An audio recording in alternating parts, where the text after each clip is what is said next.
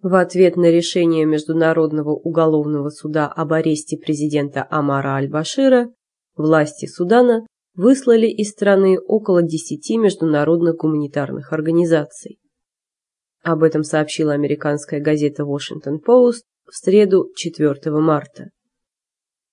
Напомним, что Международный трибунал в Гааге выдал санкцию на арест Аль-Башира 4 марта. Суд обвинил его в военных преступлениях и репрессиях, которые совершались в Дарфуре по его приказу армией и лояльными правительству отрядами бедуинов Джанджавид.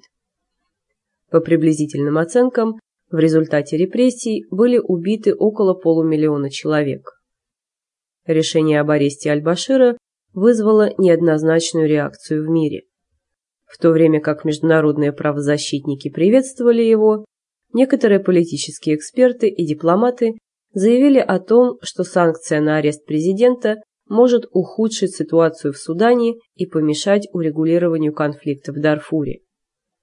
Сам Аль-Башир обвинил Запад в неоколониализме и заявил, что решение о его аресте – это посягательство на государственный суверенитет Судана.